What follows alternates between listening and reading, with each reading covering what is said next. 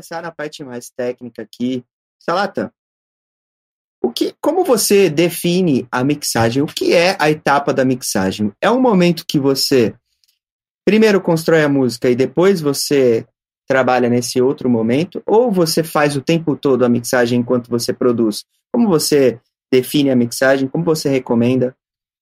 Cara, ao longo dos anos, eu, eu entendi, sabia que era mixagem desde muito tempo, né? Que, porra, é aquela etapa final que você vai fazer os elementos da sua música ganharem vida, né? Vai acertar volumes, vai acertar grupos de frequências, né? O grave, tem que tocar o grave, tem que médio, médio, essas coisas. Mas por, por um. A gente vai cometendo vários erros e vai aprendendo, né? Eu não tive assim, curso, formação nisso aí, eu não tive um curso. Então, infelizmente, várias, várias coisas que eu aprendi levaram anos para eu aprender. Né? E, mas é, é coisa de é aprendendo na. É, então, hoje, eu já tenho uns anos, na verdade, eu vejo que o processo de mixagem é um processo que ele está intrinsecamente ligado com o começo da produção musical. Né? É desde a hora que você começa a timbrar, você precisa começar a, a, a pensar já em como seu time vai soar, isso envolve, obviamente, diversos aspectos relacionados a mix. Então, é, encaixar os elementos. É, antes mesmo de encaixar, né? Você vai fazer um kick, você pensar na pressão que esse kick vai ter, como esse kick vai estar equalizado, o que ele tem que representar em termos de, de frequência na música. É um negócio que vem ali desde o começo. Óbvio que você pode montar sua música inteira sem prestar atenção nisso, depois você resolver fazer mixagem. Mas, com experiência, eu percebi que, um, é, acaba levando mais tempo para você terminar a sua música ou você se dá por cansado e falar, não, não mexo mais. É, dois, dá uma leve preguiça de você corrigir algumas coisas talvez você não tivesse corrigido se tivesse prestado no começo. Três, que eu acho um ponto importantíssimo, é quando você timbra desde o início, seu arranjo fica mais enxuto, né? Então você consegue perceber melhor os elementos que a sua track realmente precisa ter para ela passar a mensagem que você quer passar.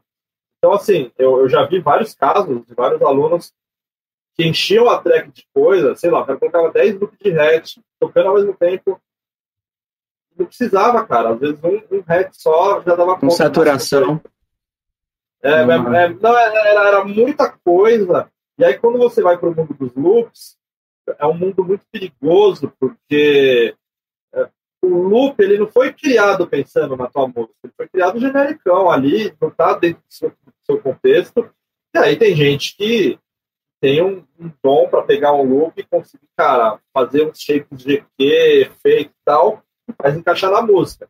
Mas a maioria do, do, do, da molecada, eu tive experiência, pô, aí eu vejo a, a molecada preguiçosa, ela pega o loop e joga lá na, na no arranjo, né, e, e, e aí e aí nunca fica satisfeito, porque sempre vai parecer que tá faltando alguma coisa e joga mais um loop, mais um loop, mais um loop. Aí no final você tem uma track lotada de canal, várias coisas tocando ao mesmo tempo, falando a mesma coisa, mas nada combina, entendeu?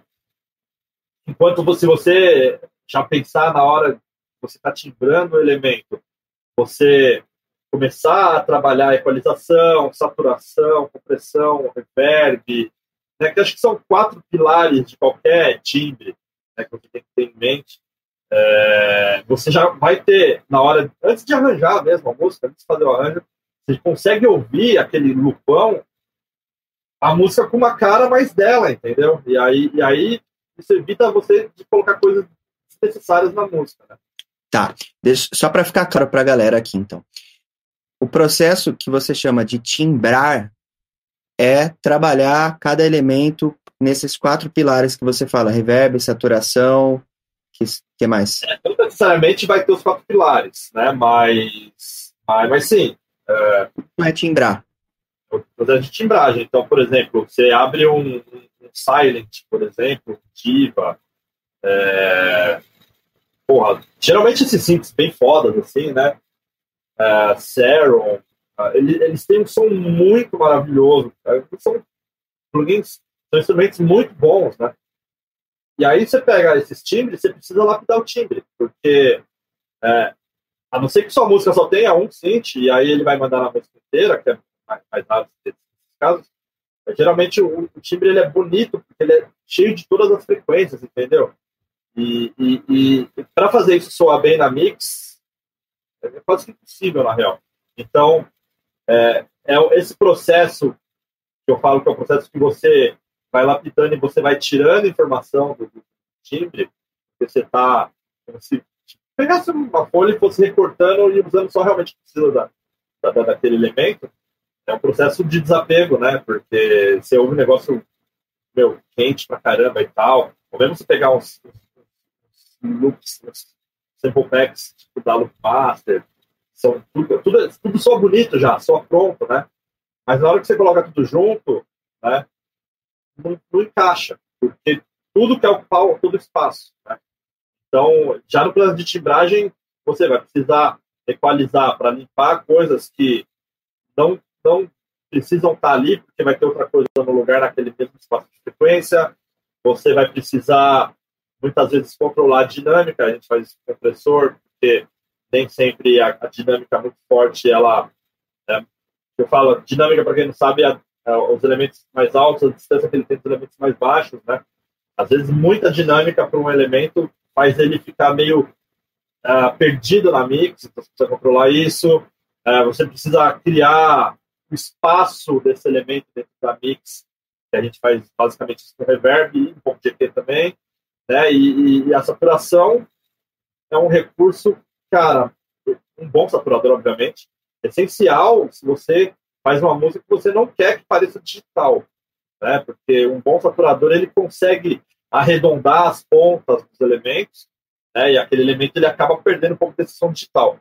Por que, que eu digo se você quiser isso? Né? Porque não é uma regra, né? É, depende muito da estética. Se você pegar os primeiros sons mais famosos, por exemplo, que o Skrillex fez, ele tem um som extremamente digital. E é a estética daquele dubstep que ele, que ele criou e que fez o nome dele, né?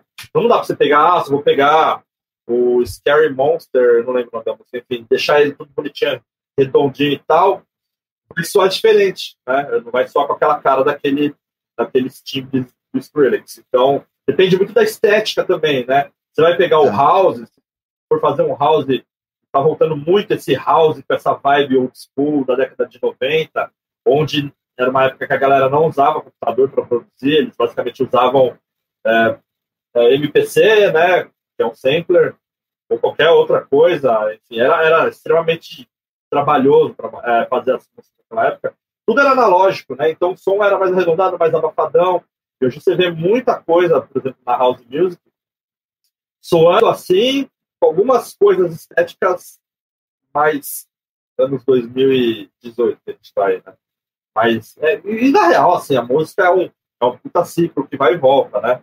Eu, eu, eu, eu, tenho um amigo que, que, é, que é do Psy e, cara, ele, ele tem feito sets só tocando as coisas no começo dos anos 2000 que tá bombando de novo. Né? Então, acho que a galera tá começando a enjoar daquela coisa do triplet direto, né? E agora tá voltando. Thank God! é, tá voltando um pouco com, a, com as raízes e, e, e, variando, né, cara? Porque acaba, acaba saturando muito e aí é o que a gente fala que começa a ficar meio chacota, né? E as coisas é... são cíclicas mesmo. Então, esse é o primeiro passo da mixagem, seria já a consciência de trabalhar adequadamente cada um dos elementos durante o processo de produção. É, e, aí, um lance da mixagem que é muito importante é, é, que a mixagem ela é feita de decisões onde você não pode ter tudo na cara, ou tudo no fundo, ou tudo no centro. Né? E esse é um processo que eu demorei muito para aprender, muito para aprender. Assim, eu, eu, lembro quando eu comecei com essa coisa de, porra, preciso deixar o timbre polido, o mais bonito possível, desde o começo da produção, cara, eu queria deixar tudo cheio de presença. Né? Aí, na hora de, de ouvir os elementos todos tocando ao mesmo tempo, que seria o processo final da mix, para você nivelar os volumes, a música nunca ficava boa, cara, porque tudo estava no mesmo lugar. E por mais que você mexesse no volume, como eu tinha exagerado e, e tudo parecia que estava com som quente, quando você começa a fazer isso com os plugins, você começa a descobrir os plugins bons, é, é, é, é, viciante, né? Então você quer fazer tudo soar quente, tudo soar, cara, com, aqueles médio agudo, forte caralho, enfim.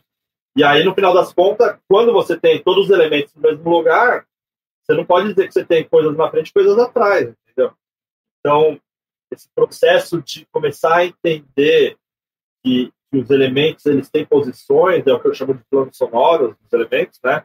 Não só posição de direita esquerda, que a gente basicamente faz com mas posição mesmo de você fechar o olho, você imaginar que um elemento da música está muito perto de você, outro está mais no fundo para o lado direito, outro está mais no fundo para o lado esquerdo. É, esse, esse, processo levou um, um tempo para eu conseguir assim, assimilar e ele está totalmente ligado com o que eu estou falando do, do, lance de decisão. Então, quando você vai fazer uma música, você tem esses elementos, você precisa decidir, porra, isso é protagonista da música, isso tem que estar na frente. Isso não é protagonista, isso pode estar mais atrás. Isso é, cara, só coisa atmosférica, ambiência, vai estar mais atrás ainda. Fica mais e aí você, atrás.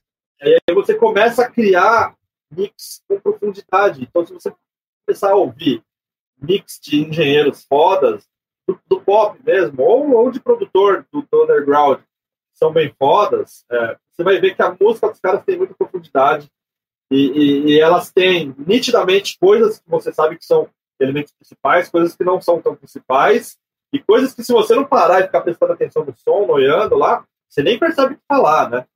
E, e, esse processo de decisão também é um processo de decisão que você tem ali no começo. Talvez não tão no começo, mas na hora que você vai começar a montar o arranjo da música, você, você, você precisa decidir essas coisas.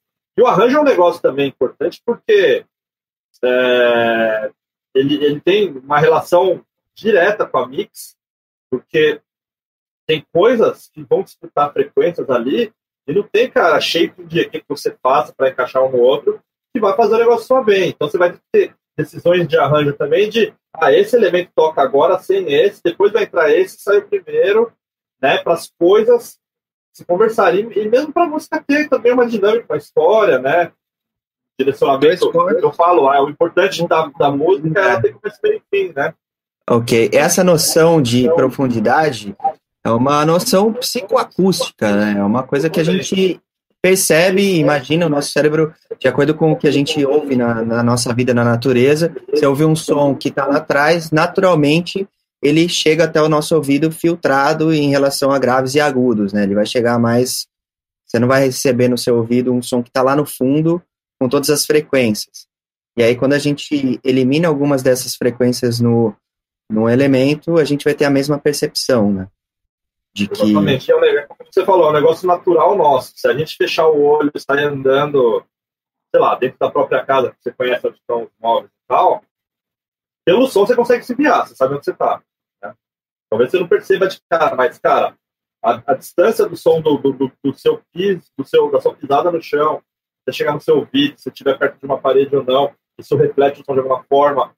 Nosso cérebro ele está totalmente acostumado com, com esse tipo de, de informação, né? É automático, obviamente, para a gente. Né? E aí, na mix, você também, de certa forma, tem que fazer isso. Com a música eletrônica, a gente tem uma certa liberdade, porque muitos dos sons ali são sintéticos, né? Não são sons naturais que a gente ouve no dia a dia, né? Ou, sei lá, se pegasse uma música orgânica, sei lá, uma banda de jazz, por exemplo, né? Que tem sons mais comuns ao ouvido humano, né? pode, pelo menos para o nosso, né? Samba, que seja, porque a gente está acostumado a ouvir isso. É, então, a, essa liberdade que a música eletrônica tem, se a gente não souber trabalhar essa coisa dos planos sonoros, de estar tá mais afastado do que está, é, a gente acaba tendo uma mix muito confusa, né? E, tá. Enfim. Uma ótima dica.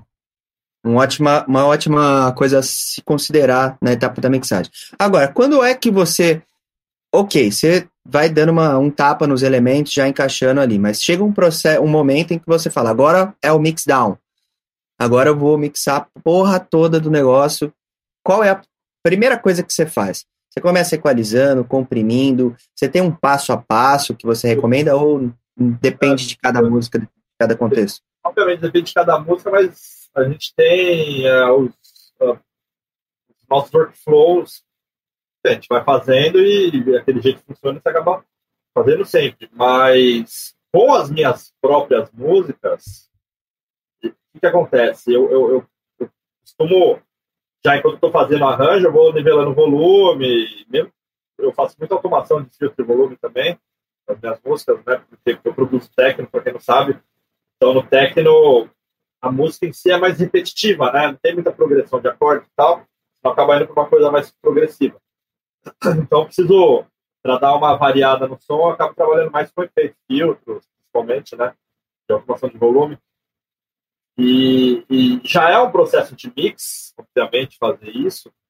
É, eu costumo testar as músicas quando eu toco, né? Ou mandar para algum brother testar também. Mas quando chegar aquele momento que você fala, porra, é isso, tá funcionando na pista, não vou mais mexer no arranjo, aí eu vou para o que eu chamo de mix avançada, é, que seria a etapa final de mix, onde eu pego meu projeto inteiro, eu converto ele inteiro para áudio, eu exporto canal por canal. É, basicamente, eu gero os stems do projeto, né? E aí eu abro um novo projeto. Quase todas as músicas minhas produzo no Ableton Live, mas essa mix avançada eu faço no Logic, por conta, sei lá, do Logic ele tem essa cara de mesa de som. Eu gosto muito do workflow do Logic para mix, né? Já, já não acho isso legal no live, mas é, é muito de pessoal, obviamente. E aí eu jogo, abro um projeto novo no Logic, jogo todos os sistemas lá e tá tudo em áudio. Aí, nesse processo de mix avançada, eu acabo fazendo um negócio que no processo de mix workflow, eu julgo que é bem importante, que é separar os, os elementos da, da música por grupos.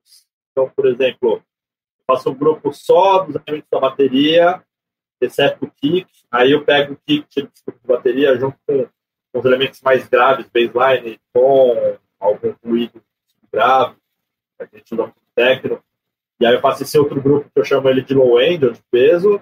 Aí, dependendo da quantidade de synths, eu, eu corto synths em dois grupos, as coisas mais leads, mais protagonistas do grupo, eu comprimo de uma forma, e as coisas que são mais cama da música, um outro grupo. Se tem vocal, de vocal. Uh, é, hoje eu passei fazendo música pop do cliente, tinha guitarra, então guitarra também. É, mas por que, que é importante esse processo de você agrupar os elementos? Porque primeiro porque ah, você você trabalha algumas coisas relação a, EQ e compressão é, de maneira diferente dependendo do tipo de elemento que você está trabalhando. Né? Então, elementos percussivos de bateria você vai trabalhar muito diferente uma, uma compressão deles do que você trabalhar num grupo de pads. Né? Então, nesse processo de mix avançada, na real, é muito difícil eu mexer no canal específico. Eu trabalho muito no subgrupos, né? Então, ah, assim, ah, é no claro. canal, o que eu faço muito no canal é nivelamento de volume só. E aí, eventualmente, se tiver alguma coisa que eu ainda acho que fazer, questão de EQ ou compressão, eu acabo fazendo, mas é mais raro, porque eu já, já foquei muito fazer isso quando estava ali no que eu chamo de timbragem do elemento, né? E no arranjo você vai, obviamente, está fazendo arranjo, você vai ouvindo o elemento interagindo com os outros, então não, não é que tipo eu pego, sei lá, eu pego mais snare, equalizo, comprimo, faço tudo bonitinho e nunca mais mexo nela. Quando fazendo arranjo, conforme o arranjo vai correndo, você fala, putz, mas eu acho que, sei lá, cortei muito grave da snare, aí você volta, você abre, é um negócio bem dinâmico. E aí, nesse processo, nesse segundo processo que seria a avançada, a, a, a, os elementos eles já estão meio que decididos, é daquele jeito mesmo, né?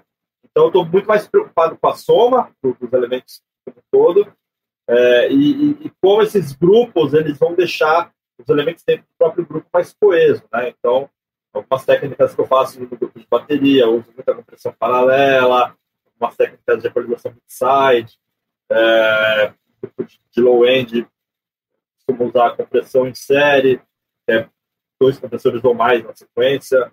É, e aí a ideia, como eu falei, é fazer os elementos terem uma certa coesão, já que, exemplo, no low-end, eu sei que os elementos ali eles, eles são resolvidos pela música ter peso, entendeu? Então, apesar de você ter elementos separados, eles têm que parecer que falam a mesma língua, né? É, aí eu estou muito mais preocupado nisso, nesse processo final. E no processo do canal master também, que eu acabo fazendo alguns processamentos. Apesar de ter um mito aí que você não pode processar no canal master. É, tá. Então vamos por partes. você separa os elementos só para ficar fácil para todo mundo acompanhar aqui, que eu não sei qual é exatamente o nível da galera. Separa por grupos, e esse grupo, esses grupos são por mais ou menos similaridade, né? Características espectrais e dinâmicas, é, tanto é, porque a dinâmica de um snare é diferente de um pad. Então você não consegue aplicar o mesmo compressor para os dois. Ficaria uma coisa completamente é, surreal, né? Então a gente divide grupão lá de kick, baixo e subgraves, depois um grupo só de bateria, que é, são elementos com... dividido, só, só te cortando, desculpa, o, o, o, esse grupo de, de grave, subgrave, funciona muito bem para quando você tem batendo sempre no beat da música, né? Você vai ter isso em quase todos os estilos, né? Trance, Psytrance, Prog, House, Deep House, Techno, Tech House, quase tudo Future House, qualquer House. É, você vai ter sempre o kick batendo ali junto. E aí eu acho que funciona. Alguns estilos específicos, por exemplo, na mix de drum bass eu não faço essa divisão, na mix de dubstep eu não faço essa divisão, na mix do trap eu não faço essa divisão. Aí eu deixo o kick junto com o grupo da bateria, né? Porque o kick não está tão linear. E um outro aspecto também que nesses estilos que eu mencionei, trap, dubstep, drum bass, ah, o, o, o, subgrave da música ele é muito mais comandado pelas linhas de baixo é, do que pelo próprio kick. Né? Ao contrário, sei lá, do tech house, do techno, que na grande maioria das vezes o, o kick ele é o, é o senhor do subgrave e o baseline também do subgrave, mas o kick sempre vai ter um subgrave mais destacado do que o baseline. É, então, uh, o low end nesses outros estilos mais quebrados, aspas, ele acaba ficando sem o pico e volta lá para o grupo de bateria, né? Teoricamente ele é. Tá, legal. E quais são os principais elementos da mixagem, você diria? A gente tem equalização, tem compressão, saturação, reverb. É, quais são os principais pilares da mixagem que você consegue enxergar? São esses quatro, né? É, equalização porque você precisa fazer um shape do. É igual cortar o cabelo, né? Se o cabelo meio bagunçado, aí você tem um corte lá, você vai cortando os pedaços do seu cabelo para ele ficar com aquela cara daquele corte que encaixa com a tua cabeça, com a tua cara, enfim. É, e, e, é tão subjetivo quanto cortar o cabelo também. É, como não existe regra nenhuma, né? Não, não tem regra, cara. Regras existem para ser quebradas. Existem boas práticas que não são regras, né? Mas às vezes com a experiência, você vai perceber que vale a pena fazer aquela boa prática porque vai soar melhor, sei lá, numa pista de clube, por exemplo, se você faz uma música para a pista. É, mas não tem regra, é, números mágicos, assim, eu, eu gosto muito dessa ideia. E, e, e o EQ é uma ferramenta extremamente importante porque você acaba lapidando, às vezes você tem um time que tem muita frequência, que são frequências que às vezes nem são tão necessárias assim para o time, quando ele está com os outros elementos tocando junto com ele. E aí você precisa dessa lapidada. E muitas vezes você precisa dar uns boosts também, algumas aumentar algumas frequências, para fazer essas frequências aparecerem mais, também vai ajudar em, em algum aspecto. Né? Uh, e é um erro, inclusive, porque você vê muita gente quando vai fazer equalização, só aumenta, aumenta, aumenta o volume, nunca tira coisa, né? os equalizadores dá para tirar também. Mas aí, uma... E aí, assim, compressão basicamente vai, vai controlar a dinâmica, né? Então, às vezes, você tem um elemento que tem alguns picos que, que atrapalham na mix, isso é muito comum, principalmente coisa percussiva, né? Às vezes você tem, cara, hatch, cara, puta pico de transiente, vai acabar atrapalhando sua mix, ele nem precisava ter esse pico, então você vai acabar usando alguma coisa para controlar essa dinâmica, ou um envelope shaper, ou um compressor, ou Present dois. Designer. Present Designer, né? Que é um, é um, um, um compressorzinho, né? É, mais ou menos, né? Ou às vezes no próprio, sei lá, no Ableton Live, se você vai fazer sua bateria usando Simpler, você tem alguns controles lá para amenizar ataque, por exemplo. Você precisaria fazer usar o Present Shaper, o Present Designer. Uh, o reverb ele, ele vai ajudar muito a situar seu elemento onde você quer que ele pareça, vai criar profundidade você precisa de profundidade.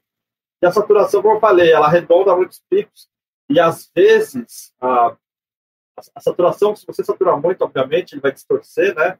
Mas, às vezes é bom, depende da estética, né? E, e, ela, ela também deixa o som de certa forma uniforme, que é uma coisa que a pessoa faz, né? E, e um quinto elemento, talvez seja um elemento mais importante, é o fader de volume. É, a mixing começa dali, né? Você acertar é o main stage. É, que é o, seria, seria parte desse main stage aí, é, o, é a parte final dele. O ajuste relativo de ganhos, né? E quando eu comecei a produzir, eu não sei se foi porque eu aprendi vendo alguns caras assim produzir, eu, eu lembro que eles abriam um canal, abriam um VST e já colocavam um compressor, antes de tirar qualquer timbre. E, e assim eu fiz por muito tempo, anos. Eu colocava compressor em cada canal que eu abria, que eu achava que tinha que ter compressor. Sem me dar conta sobre o porquê daquilo, né? Porquê do compressor. Então eu imagino que essa seja uma dúvida da galera.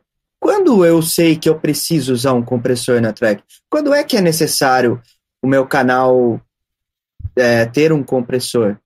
Como é que eu sei isso? Cara, é, primeiro você precisa entender como o compressor funciona, né? Ele é ele é um recurso que serve basicamente para você pegar as coisas que estão mais altas no seu elemento e dar uma segurada nessas coisas. E aí, consequentemente, você tem vários compressores que eles dão um ganho automático para recompensar o que você está tirando de volume, né? Aí parece que o som fica mais alto. Fica. Por quê? Porque o que acontece? Você pega um negócio que estava muito alto e tem um negócio muito baixo. Aí você diminui, estava muito alto, ele fica mais perto desse que está muito baixo. Aí depois você vai e sobe tudo ao mesmo tempo. Então, na verdade, estava mais baixo ficou mais alto. Então, você vai ajudar a dar essa sensação de, de loudness, né? Que é o volume percebido. Vai parecer um negócio mais alto e às vezes lá no meter, lá no valor lá do pico, não mudou. Né? Mudou o pico, né? É, mudou a percepção, o, é, é, o médio, né? Muda o médio o RMS, você vai ver que o RMS vai aumentar. Sim. Ah, o RMS, mas os picos continuam. É, então, assim, às vezes você, sei lá, você, você tem um, um, um, som. Isso é muito comum no kick, por exemplo. O kick, ele, ele, ele tem uma, um impacto legal, um som de kick forte, ele tem um subgrave interessante, mas esse subgrave, ele, ele não parece tão travadinho, tão encaixado. Parece que ele ele dá uma trepidada às vezes, ou, ou tem uma, uma parece que a, que a, frequência dele dura demais, essa sobra de grave, né? E, e, muitas vezes, às vezes ouvindo sozinho parece excelente, mas quando você ouve com o resto da música, essa sobra adicional, ela acaba tirando um pouco do groove do som e do impacto do som mesmo, né? Então o compressor, por exemplo, ele faz o quê? Ele consegue deixar esse som do compressor mais redondinho. Então, essa sobra ele, ele acaba conseguindo encaixar melhor com o resto do som, o que, que ele acaba numa mix, por exemplo, ele aparece mais, ele vem mais para frente, né? Só com um pouquinho de compressão. Um outro mais tight, né? Os, os, gringos chamam de tight. Né? Tight, exato. Um outro uso para o compressor é quando você tem pico, né? Você tem, cara, você tem alguma frequência que dá uns picos assim do nada, né? Então, acontece muito com quem usa bateria bateria analógica, é, drum machine. Sei lá, tem aquela da Electron famosa, Analog Reader, tem uns timbres maravilhosos, mas ela é analógica, ela tem algumas instabilidades, então você desenha lá o pattern da sua, da sua snare, por exemplo, ficar batendo, às vezes uma outra snare vai, vai dar um pico a mais, que, cara, você quer deixar isso uniforme, então com o compressor você consegue setar o compressor para ele só agir se o volume passar de um determinado ponto, seria esse pico, e aí ele trava bem, né? Dá para a gente fazer isso com o limiter. O limiter também é um compressor, né? Só que um compressor. É isso que eu ia perguntar. Nesse caso, qual a diferença de usar um limiter e um compressor nesse caso, para esse objetivo? Limiter, sim, se você quiser ser prático, nesse caso você tá com o limiter, porque o limiter, cara, é um compressor estúpido que não deixa nada passar de um determinado volume, né? Que vai ele vai fazer uma conta matemática lá e, e, vai passar, mas vai passar menos. Ele trava, né? não passa nada. E, e, super rápido também. Né? Então, às vezes, às vezes, principalmente quando o elemento não é muito protagonista na música, eu, eu resolvo por limite.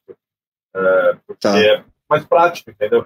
Agora, se o elemento é mais importante na música, o limiter às vezes pode ser muito agressivo, né? Então vale mais a pena você pegar o compressor, que você tem mais parâmetros para controlar como ele vai envelopar esse volume, né?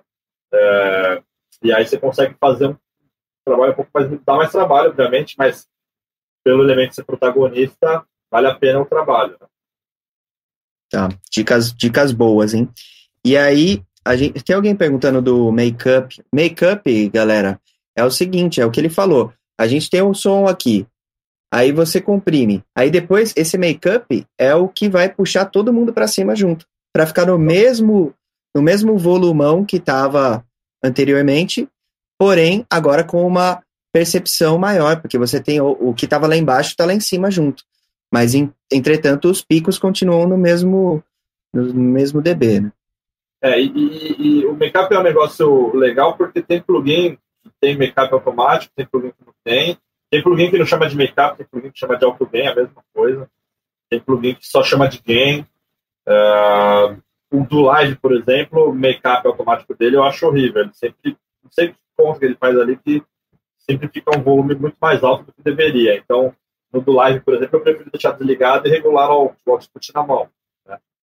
Uh, e tem outros que funcionam muito bem, que não tem nem como desligar. Por exemplo, você pegar um channel strip da, da SSL, da Waves, você liga o compressor dele, ele já tem o alto make-up dele, o alto gain dele, que você não consegue regular. Só que é super preciso, né?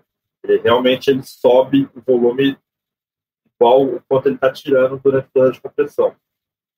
Legal. Vamos, aproveitando que a gente está falando de compressores, então, é, eu quero fazer duas perguntas. A primeira é clássica, tem um monte de mito, um monte de história sobre isso, e gente que defende um ponto e outro, que é compressor antes do EQ ou depois do EQ?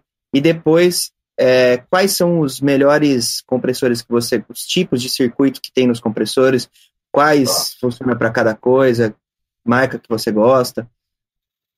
Cara, é, não tem regra que vem primeiro compressor ou EQ, depende. Você precisa saber o que cada um vai fazer, o que faz, o compressor faz.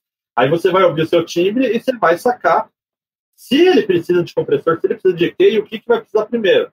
Então, se eu pego um, um vocal, por exemplo, é um exemplo ótimo. É, cantora ou cantor está lá com o microfone e aí, eventualmente, chega mais perto, se afasta mais, e aí ele vai criando uma variação na, na gravação da voz que não tem muita relação com a mensagem que está passando. Porque muitas vezes, numa letra musical, algumas partes elas têm uma parte mais uh, não tão densa, assim, pesada, e outra parte tem que ser mais impactante. Então, essa proximidade do cantor, ou ele mesmo aumentar a própria voz, e aí vai aumentar, obviamente, a onda sonora, é, você precisa manter. Né? Uh, mas, muitas vezes, é um cantor que não tem experiência com microfone, ou o microfone que não está bem posicionado, né? Uh, tá, dá muita variação. O cara se mexe, o microfone, enfim, não é um microfone adequado para o ambiente que está gravando. E, e, você precisa deixar esse volume mais nivelado. Nesses casos, eu vou começar com o compressor, sempre. Uh, porque primeiro eu vou nivelar o volume, aí o volume estando nivelado, aí eu vou meter um EQ para limpar a frequência desnecessária, aumentar o que está meio apagado, precisa aumentar. Né? Aí a gente pode pegar um outro exemplo. Ah, você vai comprimir, você vai, você vai ah, pegar um, um cintilite, por exemplo. O cara tocou, às vezes você faz um cintilite lá no piano roll, não muda a velocity, ou seja, os volumes estão sempre iguais, entendeu? Né? Mas tem frequência demais no espectro. Então, eu vou começar pelo EQ, limpando essas frequências a mais que ele tem. Depois eu coloco um, um compressor para dar uma grudada no som, ou, ou, ou, ou, às vezes um ou outro harmônico dá uns picos altos demais, o compressor vai segurar esses picos, né? É, então depende muito da ocasião, depende muito de cada caso. Tá. E quando. Aí a segunda pergunta, tem... né? Se você. Tá. Depois eu faço essa. Então do, do, do circuito. Circuito. Bom, circuito de compressão também depende muito do que eu vou fazer.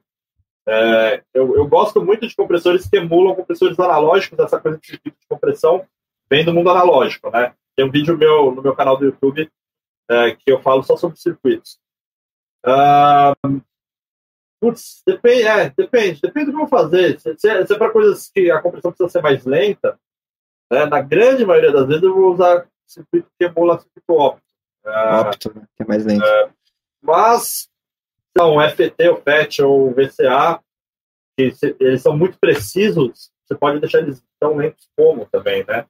É que o óptico costuma ser um pouco mais musical, então, por exemplo, um compressor final no vocal, só para dar aquela, aquela encaixada final, todos os efeitos que você usou no vocal, se usar um óptico ali, acaba sendo, de certa forma, mais musical, porque ele é mais... Ele é mais sutil, né? É, é. E a, aí você tem vários, né? Tem os, os o, óptico mais clássico da história é um, é um chamado LA2A, que existe hardware, e tem, cara, uma porrada de emulações plugins, né? Eu, basicamente, uso muito o AD, é, sou usuário da Universal Audio já faz sete anos, um pouquinho, uh, então acabei nesse tempo todo comprando muita coisa dos caras, mas é, hoje, se a gente parar para pensar analisar o que o mercado oferece, é um custo muito alto, né? Então, por exemplo, eu sempre aconselho para quem quer começar hoje, quer começar coisa boa e para os plugins da Slate Digital. Você não compra, você paga uma mensalidade. E hoje está 15 dólares por mês. Dá 180 dólares por ano. A gente está falando aí de, sei lá, convertendo para real. Mil reais, vai, com IOF. É, é, vai dar, chega a dar 800 reais o dólar de tá. É, cara, é mais barato que um plugin só de várias marcas, entendeu? É, são muito bons, são muito bons. E na Slate você paga isso e, e, acessa vários plugins, é isso? Todos. É, você tem Caramba, muito barato. Barato, eu acho barato. Eu, eu pago barato. 15 euros por mês do Serum, 15 dólares, sei lá. Não, só o Serum, né? 10, 10 euros por mês do Silent. Só Não, esses dois, tá... 25 dólares já. 25 euros. É, o da, o, a, a Slate ela tem hoje uma gama de compressores equalizadores que emulam esses analógicos famosos. No passado eles criaram um reverb bem bom também. Emula acho que o reverb da, da Eventide, se não me engano. Uma marca clássica também, de hardware. Tem um delay legal, tem emulação de fita. E, e quando você paga essa mensalidade, se os caras criarem um novo plugin, você tem direito a usar também. É, os 15 dólares, na verdade, só para não ter confusão, é se você assinar o plano anual. Você paga 15 dólares por mês, mas compromete a pagar durante 12 meses, né? Se você quiser pagar full, sabe, eu quero usar só esse mês, aí custa 25 dólares. Né? o único ponto negativo é que você precisa ter o iLock físico. O iLock é. Vou mostrar aqui para vocês. Se fosse o pendrive, é isso aqui, ó. Esse é o modelo, é o iLock 2, já está no iLock 3, que ele é menorzinho, todo prata. Mas é igual um pendrive, né? E na verdade as licenças dos plugins ficam aqui dentro. Tem alguns plugins que usam o sistema do iLock, você não precisa ter o iLock físico. Você só precisa instalar no seu computador. Mas a Slate Digital, ela te obriga a ter o iLock físico. E na verdade, quando você assina uh, esse plano anual, eles te mandam o iLock de graça. Você ganha o iLock. O problema. Manda, manda para o Brasil, tranquilo. Manda, vai para em Curitiba. Não, é, aí, aí, aí já não é problema dos caras, é problema nosso, né? Vai ficar travado lá. Você acha uns iLocks para vender no Mercado Livre, mas o iLock custa 35 dólares, acho, nos Estados Unidos, uma loja qualquer. Mercado Livre você vê a galera vendendo por 250 reais, meio roubo, assim, sei lá. Uh, mas você pode, obviamente, você vai assinar a Slate, espera chegar o iLock, né? Espera um mês, não sei. Uh, todo mundo que eu conheço que está usando Slate já tinha iLock antes. Eu trouxe de fora, acabou comprando no Mercado Livre, né? Uh, não conheci ninguém que comprou e pediu para Slate mandar para o Brasil, mas eles mandam. Então, você demora para chegar. Né? E aí, só para ficar claro também, você falou da UAD. O AD também é parecido com esse esquema, você precisa ter um hardware deles, né? Que é o a Apollo. É, é né? Não, a UAD, a UAD é a plataforma, é o, é o nome do hardware, na verdade, né? ela é da Universal Audio. Então, a UAD é, um, é uma plataforma de plugins. É um plugin normal você vai abrir no seu computador, igual você abre qualquer plugin. Só que ele não usa o processamento do seu computador, ele, usa, ele não usa a CPU do seu computador. Ele usa esse hardware que precisa ter. Então, você tem a, as próprias UADs, né? Tem versão USB para que é para Windows, tem versão Thunderbolt que é para Mac, tem versão Firewire, eles ainda vendem, tem versão PCI para se espetar a placa no computador, que as primeiras eram assim. E, e eles têm a. É, é, só é uma caixa é, e ela, ela. Você não pluga nada, você pluga um cabo atrás dela só e um cabo de energia só. Não é uma interface de áudio. E aí, uns anos para cá, acho que em 2012, eles começaram a fazer interface de áudio que é a Apollo. Que é bem, e agora tem uma segunda que chama Arrow também, que é mais baratinha. E aí, todas as Apollos e a Arrow, elas têm a UAD embutida dentro delas. Né? Então, se ah, você tiver uma Apollo, que é uma placa de áudio, uma interface de áudio muito boa, muito boa, ela tem uma UAD embutida. Né? E aí você consegue e... rodar os plugins, mas você precisa comprar os plugins também, obviamente. Essa Arrow você recomenda? Dependendo do que você vai fazer, eu recomendo. Ela é uma placa mais limitada, porque acho que ela, ela tem os dois outputs que você vai precisar para esquerda e direita. E eu acho que ela tem um ou dois inputs no máximo, né? Então, por exemplo, muita, muita gente não grava nada, né? Usa tudo para é. instrumento virtual, aí não vai fazer diferença. Então, vale ter a Arrow porque ela tem a AD embutida e, e porque ela, ela, ela é uma interface de áudio com conversores de qualidade. Então, faz uma interface de áudio uma ser melhor que a outra, né? Eu, eu não lembro só. É porque a, a UAD, como eu falei, ela é como se fosse um computadorzinho para rodar os plugins dentro dela. Então existem algumas é, configurações, alguns modelos, né? Você tem o AD solo, que é um processador só, você tem a Duo, tem o Quad dois, agora? A Quad, que são quatro, você tem a Octo, que são oito processadores, né? Eu não lembro, deixa eu olhar aqui, a Arrow, vou abrir o site aqui, é, quais versões ela tem, se é que tem versões diferentes, né? Uh,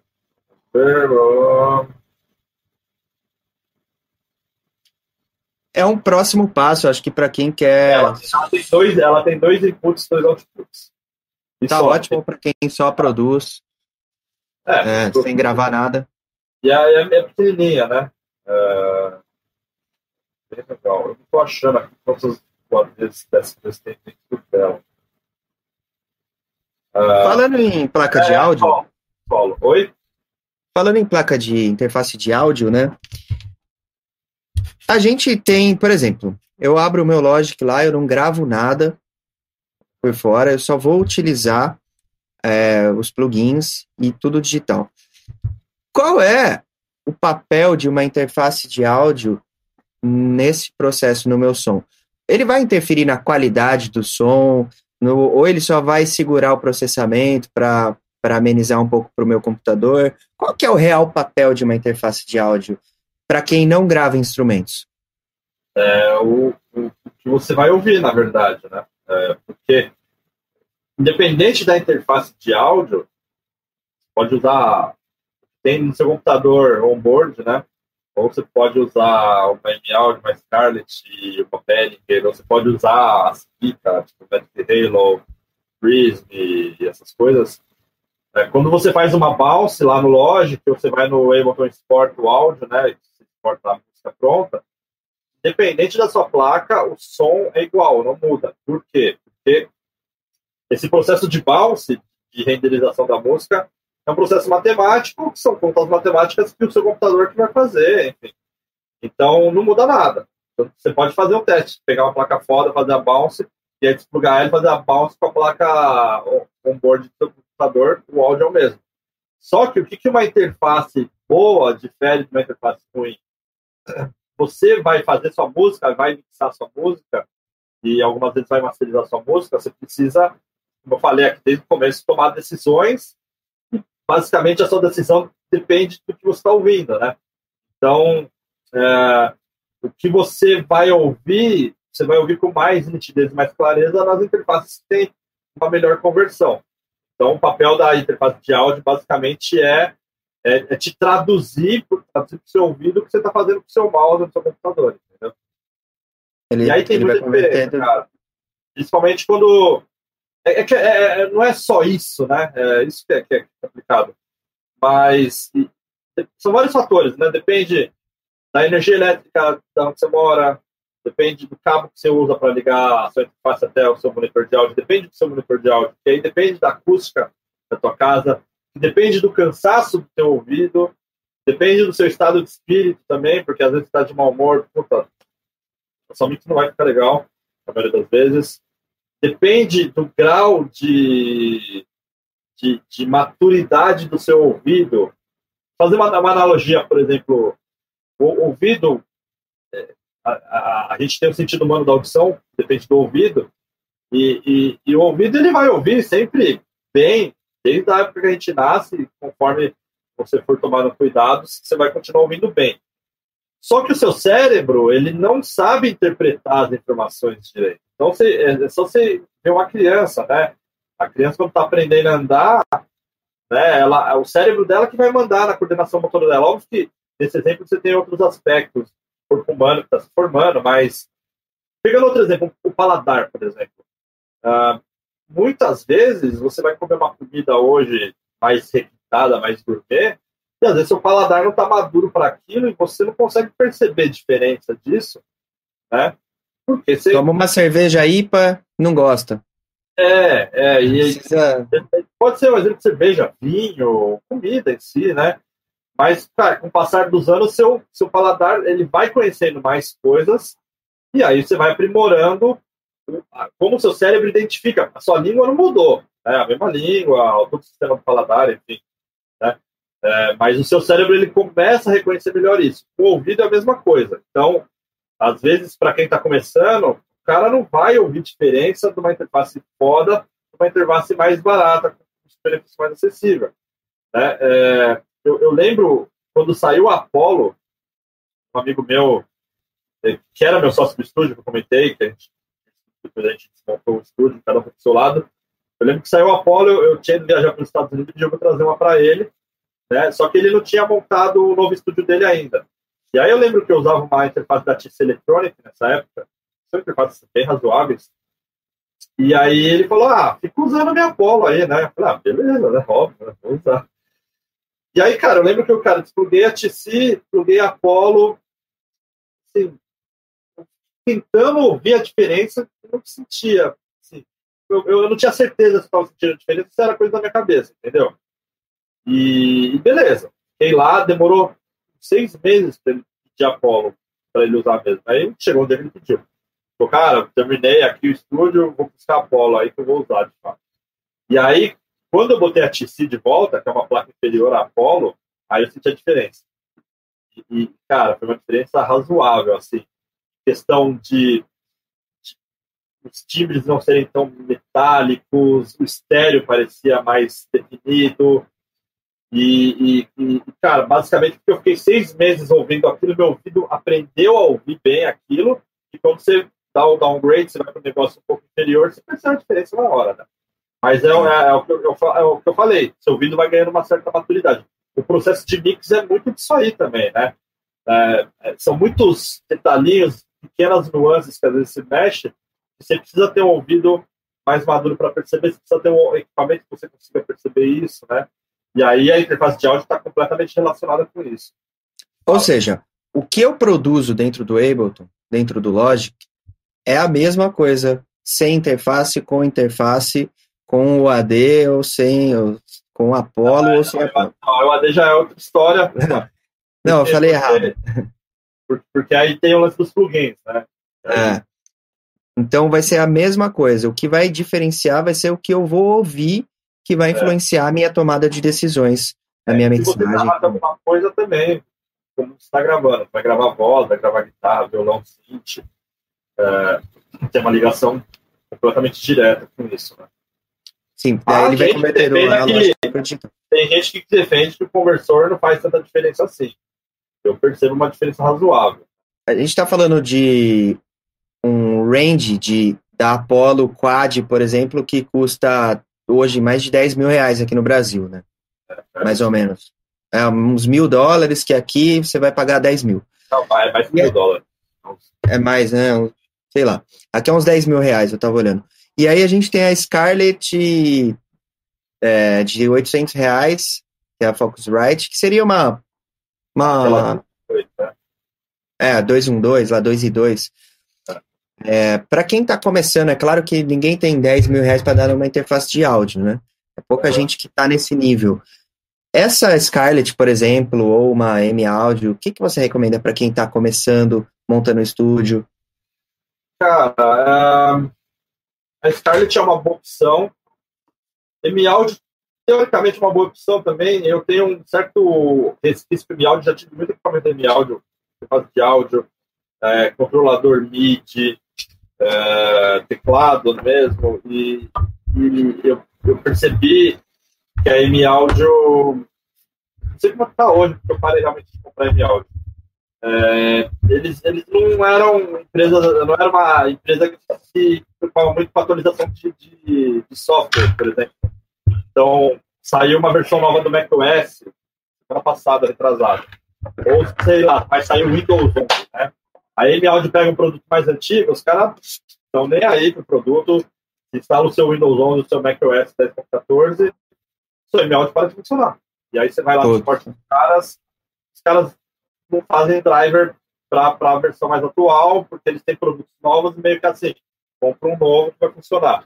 E aí eu, eu, eu, foi um dos motivos que eu comecei a, a não gostar da M-Audio, né, entre aspas. Eles têm coisas boas, né? São coisas, obviamente, não são coisas de alto nível, mas para nível de entrada são bem competitivos. Mas eu não acompanho mais os produtos deles. Tá. A Scarlett, o que você acha dessa aqui? Então, uh, eu ia falar dela daqui a pouco. A Scarlett eu acho uma placa de entrada bem interessante que a Focusrite fez, com, com a Behringer, entre outras pequenas marcas, né? Porque antes a, a entrada da, da, da, da, da era a Safiri, né? Essa que você está segurando. É, e a Safiri já é um valor mais caro, né? Ela compete com o TC Electronic, com alguns modelos da Motu. Uh, e aí eles, eles queriam, eles queriam, enfim, entrar nesse Tô mercado. vendendo, hein, galera? Ah, ó, ó. Tô vendendo, tá novinha. A Safiri é bem legal, é bem legal. Eu tinha uma Safiri, cara, você deve lembrar também. Era, era, eu não lembro o modelo dela, mas ela era uma torrinha branca. Puta, não lembro. Era uma torrinha branca e uma, uma torre. Tinha uma versão que era torre preta também. Todo mundo que fazia live usava essa safira. Ela tinha oito outputs. Ah, eu lembro. Acho que eu lembro dessa. Você fala do live agora. E, de repente, depois de anos usando, ela simplesmente parou de funcionar. Você plugava ela, ela era Firewire, ela piscava as luzes e funcionava. E as luzes ficavam piscando e a, e a Foxtrot falava que não tinha que fazer. Aí, Legal. você começa a odiar da marca também, é foda. Né? você quer subir sempre, né? Deixa eu dar uma olhada no chat aqui. O pessoal tá perguntando de multibanda. É, ah. compressão multibanda. Quando é que a gente usa compressão multibanda? Ou por que, que eu prefiro compressor multibanda do que um EQ? Quando eu quero, sei lá, eu tô com muitas frequências agudas ali, eu tá com multibanda, por que não um EQ? Pois é, por, por, por preguiça, talvez. é, cara, é, eu, eu, eu não uso quase nunca multibanda na Mix, é, porque multibanda, na grande maioria das vezes, ele vai funcionar bem, na grande maioria das vezes, é uma regra, tá? É, para grupos de som. Então, por exemplo, sei lá, você coloca num grupo de bateria, aí você vai melhorar um pouco a dinâmica desse grupo de bateria. Mas no de mix, na teoria, você tem todos os canais ali para você trabalhar individualmente o canal, entendeu? Então, eu acho mais válido você ir e trabalhar nesse canal que está com algum problema na dinâmica do que você tacar um multibanda lá e, e, comprimir uma parte do seu áudio, né? Você poderia resolver é, ali direto no, no, no, canal, no elemento que está com problema. No caso da masterização, eu faço muita master para outras pessoas, né? As minhas próprias masters eu nem gosto de fazer, eu acho sempre bom ter um ouvido, uh, um segundo ouvido para ter uma segunda opinião sonora da sua música. Aí, no caso da master, eu uso muito multibanda para quando a mix tem algum desequilíbrio que eu acho que vai afetar na, na cadeia de plugins, precisamente que vou fazer. Então, a multibanda é meio que o primeiro ou segundo plugin que eu uso para controlar esse equilíbrio que está meio transtornado. Assim. Então, eu uso bastante. Na mix é, mais, é bem raro, cara não consigo. Por exemplo, é, você falou de entre um EQ e um, um compressor multibanda, por exemplo, o que eu uso às vezes na Mix é um EQ dinâmico, que é como se fosse um compressor só para uma frequência específica, né? É, é um multibanda mais focado ainda. Isso acaba usando. Às vezes você, sei lá, você tem vamos dar um exemplo. É, você tem uh, um loop de percussão. E aí nesse loop tem lá conga, bongo, e tem aqueles blocos de madeira lá. E quando toca no loop, o bloco, você não tem como mexer, o loop tá pronto, quer usar ele. Quando o bloco toca, o bloco tá muito alto, aí você vê um puta pico daquele bloco.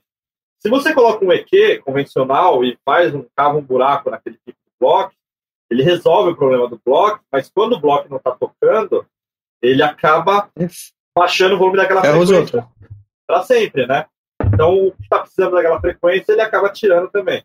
Um equalizador dinâmico, ou até um multiband, você poderia fazer isso, você consegue baixar esse pico do bloco só quando ele ocorrer. É por isso que chama dinâmico. Então, se o volume não passa de um determinado threshold, ele não aplica nada de equalização ali. Se ele passa, ele aplica essa equalização que é como se fosse comprimida, né? Compressão. Ah, é, basicamente, ele funciona como um compressor multibanda, né? Um pouquinho mais detalhado, assim. É, ele é um pouco mais cirúrgico, mais preciso, né? É, é mais preciso. Cara, tem um novo, Sonox, que acho que foi lançado ano passado, chamado Dynamic Kill. É fenomenal, cara. Muito bom, muito bom, muito limpo. É uma ferramenta assim muito foda. Então, quem quiser procurar um equalizador dinâmico muito bom, Dynamic Kill da Sonox. É bom, tem o F6 da, da Waves, que é ok também, né? Mas esse da Sonox é absurdo. Assim, Falando em Waves, o que, que você acha de plugins da. Eu vi o pessoal perguntando aqui no chat. Da Native Instruments, da Waves. Waves emula um monte de coisa. Seria, e todo mundo tem, né? Você acha? compressor da Waves, a gente tem quatro, tem vários, tem o C4, C, C3, tem um monte. Muito, muito, muito. Tem, esses tradicionais que não emulam bem tarde específico, tem vários que emulam específicos. Cara, plugins da Waves em geral, eu acho que eles estão ultrapassados. A grande realidade é essa. A Waves é muito pioneira nisso, né? É uma empresa que, porra, ela começou toda essa onda aí de emulação e tal, cara, no começo dos anos 2000, a gente tá falando de 20 anos. E, e, e, os plugins da Waves, eles soavam bem há, há 15 anos atrás, porque o computador de 15 anos atrás, ele tinha limitações físicas de processamento que hoje os computadores não têm tanto, né? Então, o que acontece?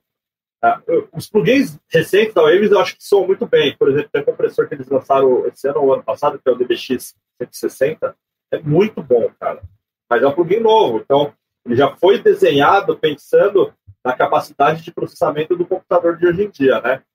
Você vai pegar o C4, o C1, porra, velho, é, é um bagulho muito, muito antigo e, e, e, e, me dá a impressão que ele soa digital, né? Ele, ele não tem o poder do plugin mais qualidade que parece que dá um, negocinho ali, um sabor do analógico, né? Coisa que a Native Instruments consegue fazer, é, porque são plugins bem mais recentes. Então, eu gosto bastante dos plugins, principalmente de áudio da Native, como eu gosto muito dos Slate que eu falei, eu acho que os plugins das empresas que fazem parte da Plugin Alliance também são muito bons. Para mim, são um dos melhores que tem, né? É a Brainworks, SPL, Vertical, Mag. São várias empresas na verdade, acho que é tudo a Brainworks que faz. É, eles são mais recentes, então, assim, são plugins muito mais pesados, né? É, para o processamento do computador. Mas o computador, como eu falei, de hoje em dia é muito mais rápido que o computador de 15 anos atrás. Então, a Waves ela não atualizou essas coisas antigas que ela tem, né? Ela vai criando coisas novas. Então, na, na, na teoria, as coisas mais recentes da Waves são melhores, né? Tá. Da Native, o que, que você gosta? Ah, cara, todos que emulam coisa analógica ali eu gostei, cara. Não teve nenhum que eu não gostei, não. É, tem alguns compressores, né? VC2A, que emula LA2A, VC76, que emula o 1176, o VC160, que emula o DBX. Ah, tem um Varicomp, que emula o Variable da Manley. Ah, não é igual o Variable da Manley, mas, cara, é, tem um som legal. Tem o, o ele tem um Buscomp lá que emula o SCL, também não lembro o nome, acho que é Buscomp. Né? Solid Comp, alguma coisa assim. É, é só abrir aqui. É, tem os EQs que são bem legais também. E, cara, eu gosto muito dos dois reverbs que tem no pacote da Native, que é o RC24 e o RC48, são bem fortes, cara. Uma qualidade excepcional. Assim. um equalizador, por exemplo, EQ8 do Ableton, o equalizador do Logic, o que, que, você acha desses equalizadores? Compressor do Logic, compressor do Ableton? Ah, ah, os equalizadores do Logic eu acho muito bom, eu uso pra caralho. Uh, e o do Live, desde o Live 9, porra, pelo anos 2013, então 5 anos, eles redesenharam o EQ8 inteiro, do zero, também é muito bom, é, com, com, algumas limitações uh, que eu posso pontuar, que são poucas, né? Por exemplo, no EQ8 você só pode fazer os low cuts, os high cuts em 12 dB por oitava ou 48 dB por oitava. Tem nem menos que isso, nem o meio termo, né? Mas, assim, a, a, princípio, esses equalizadores, tanto do Logic quanto do Ableton, eles são equalizadores que eles são super cleans. Então, eu acho que é o equalizador ideal para você fazer limpezas no timbre. Ele não vai trazer harmônico a mais para a música, que nem os que emulam analógico fazem. É, ele, ele, eles são bons, eles trabalham com um negócio que a gente chama de oversample, então você não vai ter alguns ruídos digitais que você, você tinha antes, por exemplo, no Age antigo, que era horrível. Uh, então, quando eu preciso fazer coisas mais precisas, mais cirúrgicas, eu uso eles, basicamente, né? Poderia usar o Fab Filter também, mas, cara, eu acho que tudo, tudo é uma qualidade, assim. Aí vai muito do seu gosto da interface, de como você usa, né? Tem gente que ama... É um tempero, né? Cada um tem um tempero. Alguém perguntou dos plugins da, da Fab Filter. Fab uh. Eu acho bons, cara. Eu já mexi no Reverb, achei bem bom. Não é um reverb com muita cara própria, mas é um reverb bom. O limiter é bom. Você só, só não dá para espancar muito, que aí ele já bem, mas é bom. O compressor é muito bom, o EQ, o, o Pro é muito bom. E eu gosto muito do saturador deles, que é o Saturn, que é um saturador multibanda, é muito bom, cara. Ele tem muita opção. É o que eu mais uso. É bem fácil, é caralho, caralho. Aí perguntaram aqui do, do FL, putz, eu fui com FL há 15 anos. Então, então passa. Valhalla. É Valhalla. Valhalla é, Valhalla é do caralho. É. Mas é, é assim, o Valhalla é. Os reverbs, todos eles, acho que são cinco, né? Eles têm muita característica própria, né? Então, se você quer ter um reverb mais comportadinho e tal, talvez o Valhalla seja muito, seja demais, né? Ele é muito, né? O vintage, qualquer um que você colocar, você colocou num, num hi-hat, ele vira um. É, não, tem um, chama Shimmer, que é um absurdo, né, cara? Tá é muito louco. Esse é muito bom. Eu não tenho mais. Preciso, preciso comprar. Bola. E quais outros saturadores que você gosta de usar? Plugins de saturação? Cara, uh, acho que um dos melhores que tem é o da Sound Toys. Decapitator. Ele é incrível, cara. Incrível. Ele é muito bom. Uh, Aí tem algumas coisas que tem uma saturação interessante, por exemplo, no Ableton Live, os filtros do Simpler ou do Filter, Sampler, de um outro plugin, eles têm um lance que você escolhe uma, um tipo de, de, de, filtro, que na verdade são quatro emulações de coisas analógicas. Aí quando você usa uma dessas quatro, ele acrescenta um terceiro parâmetro, além do, do, da, do, do, do top do, do kill, ele acrescenta um drive é uma saturação. É bem legal, bem honesto. Eu uso bastante. Uh, Saturno, que eu comentei, eu acho ele muito bom. Aí o Decapitator eu acho o melhor de todos. Tem outro da Soundtoys chamado Devil Lock, que é bem legal também. Decapitator, um... para quem quer comprar, 299 doll. Não, mas mexe tem promoção, né? Tem um da Native Instruments que eu demorei para usar, mas eu achei bem bom. É que ele não é só compressor, ele é tem, tem compressor, não é só saturador, tem compressor também, que é o Supercharger. É bem bom também, cara, bem Esse agradável. Ah, TwinTube da SPL também é muito legal. Ele é mais comportadinho, então se você quer dar uma esquentada sem rachar o som e fazer ele realmente parecer que está saturado, ele é uma opção bem boa também. Qual, qual que é? TwinTube. YouTube.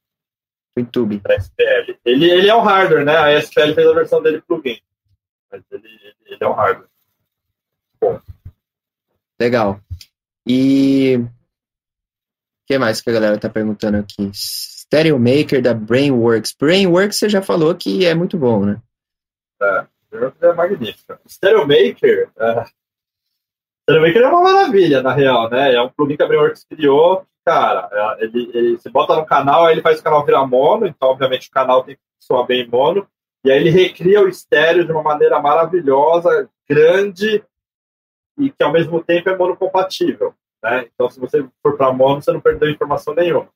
O único problema do Stereo Maker é que ele é tão foda, você coloca o Stereo Maker em todos os canais. Aí a gente cai naquele problema que eu falei no começo do, do, do, do Hangout, que é, as coisas não têm diferença, né? Tá tudo igual, então você acaba que você não tem um estéreo legal, porque tá tudo, tudo do mesmo jeito. Né? Então, eu acho que é uma, é uma, é uma opção de se criar estéreo em algum elemento da música, como várias outras opções de se criar estéreo com outros elementos. Um Exceto o Has Effect, né?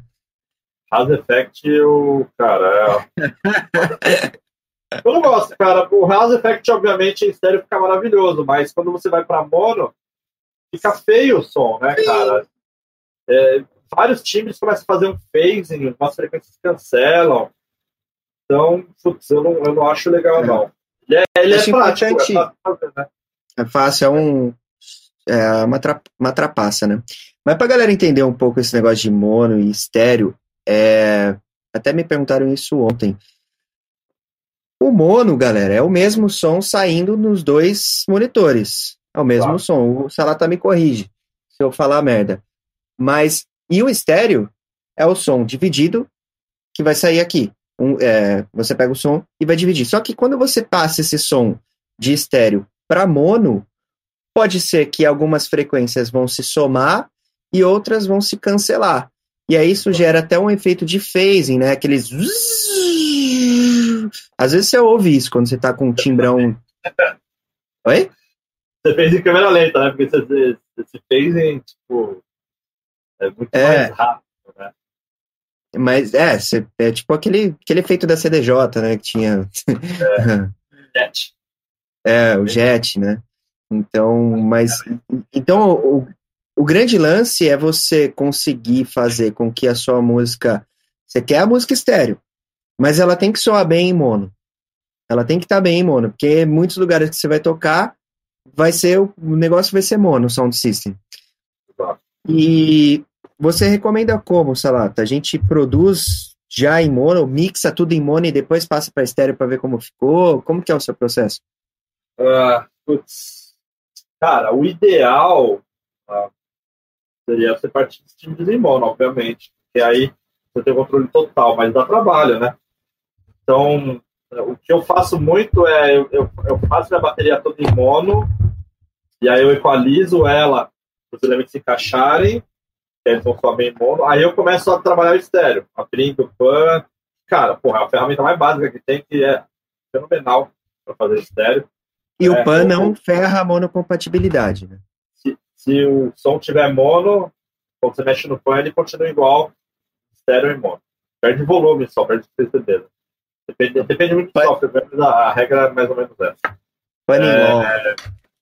É, é, aí tem várias técnicas de, de, fazer estéreo, né, cara? Putz, tem um monte. Fazer com reverb, um reverb para cada, cada lado, equalização LR diferente, para L para R vai gerar estéreo. Uh, chorus, phaser, blender, são efeitos que geram estéreo. Como é que eu falei? E, cara, tem muita técnica, aí depende. E lá no, no seu canal tem uma técnica irada, que é com o mid-side. É, mas pega... o mid-side ele só funciona se já tiver estéreo, na real, né? O, aquela técnica, antes de fazer o mid-side, eu, eu, eu, faço, eu pego, acho que é um synth, eu deixo ele mono, e aí eu faço uma equalização diferente para cada canal, uma diferente para L e outra diferente para R.